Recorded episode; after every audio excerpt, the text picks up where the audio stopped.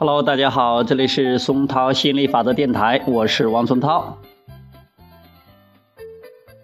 今天继续给大家讲亚伯拉罕吸引力法则，成就你的美好人生。但是，当有人侵犯别人的权利时，又该如何？杰尔问道。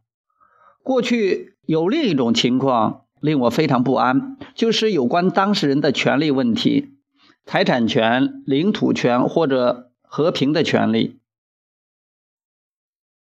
换句话说，当某人的权利被人以暴力或者强迫剥夺财产的方式侵犯时，我常常会极度困扰。领土权也让我头疼欲裂。有人被允许入境，有人不允许入境。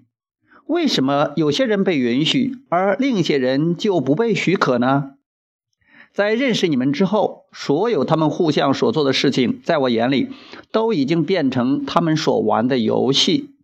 他们彼此之间成文或者不成文的约定，我已经达到不再感受别人痛苦的境界了。但是，当我看到有人侵犯别人的权利时，我能不能？不产生任何消极情绪呢？我能不能只是看着他们彼此所做的事情，并且认为某种程度上你们都在以自己选择的方式对待彼此呢？亚伯拉罕回答说：“你可以。这要理解，每个人都是通过思想在进行吸引。”你就会精神振奋，而不会为别人感到痛苦，因为每个人随着对想法的不同选择而收获了消极或积极的情绪。当然，大多数人并不明白自己是如何获得现在拥有的一切，而这就是为什么许多人都认为自己是受害者，因为不理解如何获得现在所得到的事物，所以认为自己是受害者。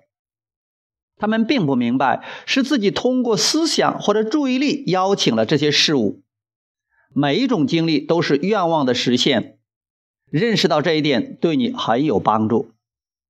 好，今天就到这里，我们下次接着再聊，拜拜。